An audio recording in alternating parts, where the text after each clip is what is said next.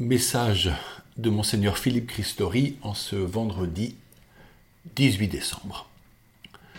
Ce message est le centième depuis le début du confinement. Était-ce une bonne inspiration? À vous de me le dire. Sachez que je prends plaisir à rédiger ces lignes, car ces messages me relient à vous tous. Ce n'est pas ma spécialité. Comme ingénieur, je suis plus expert en boulons et écrou qu'en belles lettres. Mais cela me permet d'être en lien avec les fidèles du diocèse, un lien qui m'est cher.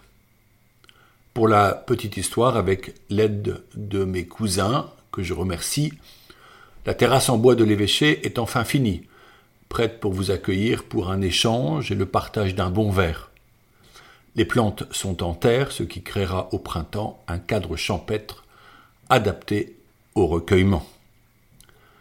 Dans quelques jours, Noël. Avons-nous préparé activement notre cœur?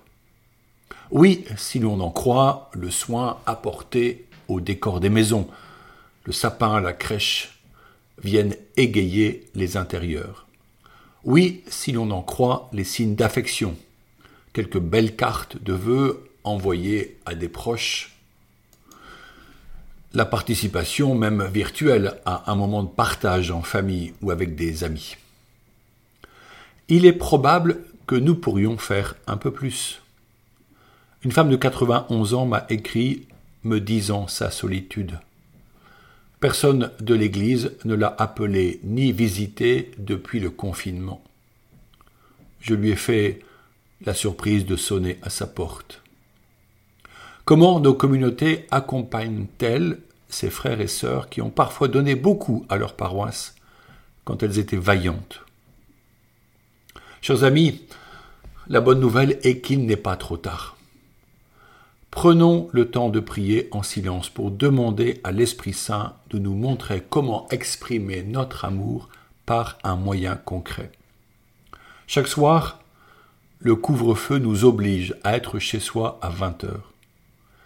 Est-ce pour mieux ingurgiter le journal télévisé et ses publicités qui n'en finissent pas? Pouvons-nous prendre un peu de ce temps pour lire la Bible, un bon livre spirituel ou prier le chapelet? Des enfants m'ont dit qu'ils n'ont pas le temps le soir pour prier. Comment est-il possible qu'entre 17h et 21h, un enfant n'ait pas quelques minutes pour prier? Le manque de temps est à la mesure de nos manques d'amour. Pas le temps d'écrire, pas le temps de prier, pas le temps d'aimer. Pourtant, nous trouvons le temps pour faire du sport, danser, jouer d'un instrument. Et surtout, nous perdons tant de temps.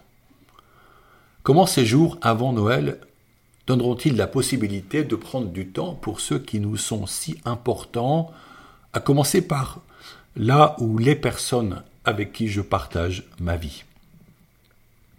Vous rappelez-vous que j'ai commencé à vous parler des sacrements et comment Jésus a choisi de les instituer pour nous communiquer sa propre vie et toute grâce en vue du salut. Le catéchisme de l'Église dit des sacrements qu'ils sont les chefs-d'œuvre de Dieu.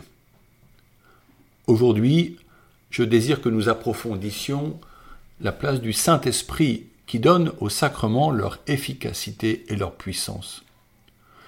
L'Esprit Saint est la troisième personne de la Sainte Trinité. L'Esprit Saint est Dieu, comme le Père est Dieu, comme le Fils est Dieu. À eux trois, ils sont le Dieu unique. La somme des trois fait un. En Dieu, Dieu le Père engendre le Fils. Le Fils se reçoit du Père, et cet échange infini d'amour l'Esprit qui nous est envoyé pour nous faire vivre de sa vie, pour nous communiquer la vie divine en plénitude. Au fond, c'est assez simple et comme le disait le grand saint orthodoxe saint Séraphin de Sarov, le but de la vie chrétienne, c'est l'acquisition de l'Esprit Saint. Sommes-nous bien sûrs de le recevoir? Jésus répond à cette question. Je le cite. Oh, combien le Père donnera-t-il l'Esprit à ceux qui le lui demandent? Luc 11, verset 13. Nous sommes certains de le recevoir, si notre intention est pure et notre cœur libéré du mal.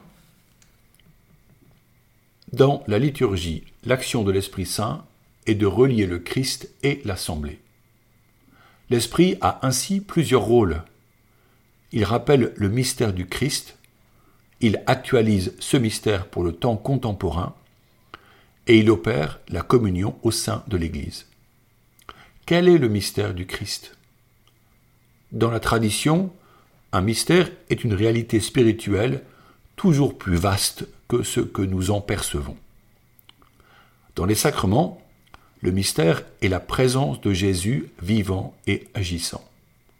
Par exemple, lors d'un baptême, c'est le Christ lui-même qui baptise. Ou quand nous proclamons l'Évangile durant la messe, c'est Jésus qui parle et enseigne. Sa parole est vivante. Quand nous chantons et prions ensemble, il est là au milieu de nous. C'est aussi l'Esprit qui révèle comment les grands événements de la vie du peuple hébreu ont été des préfigurations des œuvres de Jésus. Par exemple, comment la traversée de la mer Rouge par le peuple hébreu qui quitte l'Égypte préfigure le baptême qui nous donne la vraie liberté, loin de l'esclavage, du péché et de la mort. Il est touchant de prendre conscience que par l'action de l'Esprit, notre compréhension de la parole évolue avec les années, qu'elle devient une source inépuisable de sagesse et d'encouragement.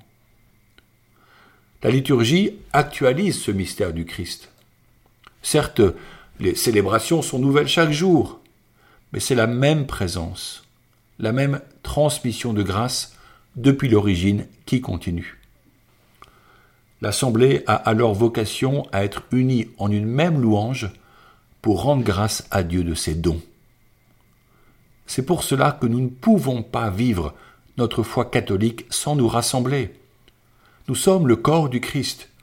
Il est la tête. Ensemble, nous sommes tournés vers le Père par la puissance de l'Esprit Saint. Communion au même corps, croyant au même Seigneur Jésus-Christ, nous sommes l'Église. C'est l'Esprit Saint qui, à travers les actions sacramentelles, fait la communion de l'Église.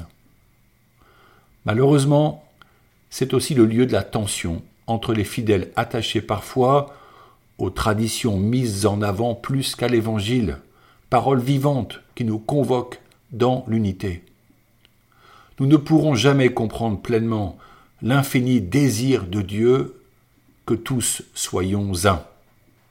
C'est là la supplication de Jésus, tournée vers le Père dans le chapitre 17 de Saint Jean, que nous nommons la prière sacerdotale de Jésus. Je le cite. Que tous soient un, comme toi, Père, tu es en moi et moi en toi. Qu'ils soient un en nous, eux aussi, pour que le monde croie que tu m'as envoyé. Jean 17 au verset 21.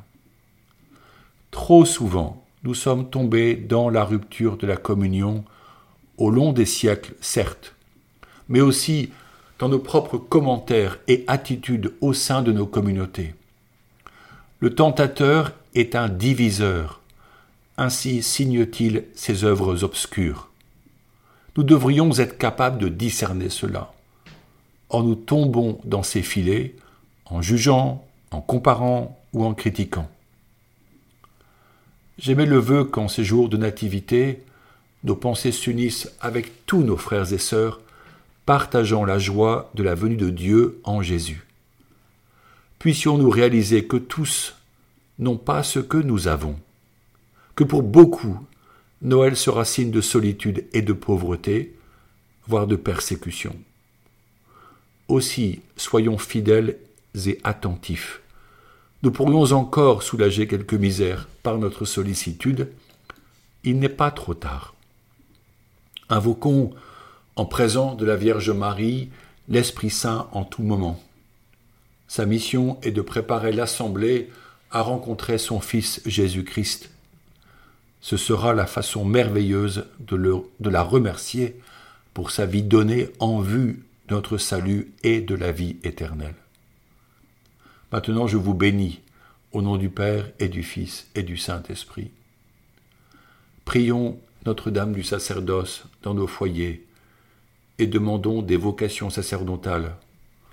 Confions particulièrement le Père Philippe-Jacques Proto, décédé cette semaine. Vierge Marie, Mère du Christ prêtre, Mère des prêtres du monde entier. Vous aimez tout particulièrement les prêtres parce qu'ils sont les images vivantes de votre Fils unique. Vous avez aidé Jésus par toute votre vie terrestre et vous l'aidez encore dans le ciel. Nous vous en supplions, priez pour les prêtres, priez le Père des cieux pour qu'il envoie des, ouvriers à sa moisson. Priez pour que nous ayons toujours des prêtres qui nous donnent les sacrements, nous expliquent l'évangile du Christ et nous enseignent à devenir de vrais enfants de Dieu. Vierge Marie, demandez vous-même à Dieu le Père les prêtres dont nous avons tant besoin et puisque votre cœur a tout pouvoir sur lui, obtenez-nous, ô Marie, des prêtres qui soient des saints. Amen. Bonne journée.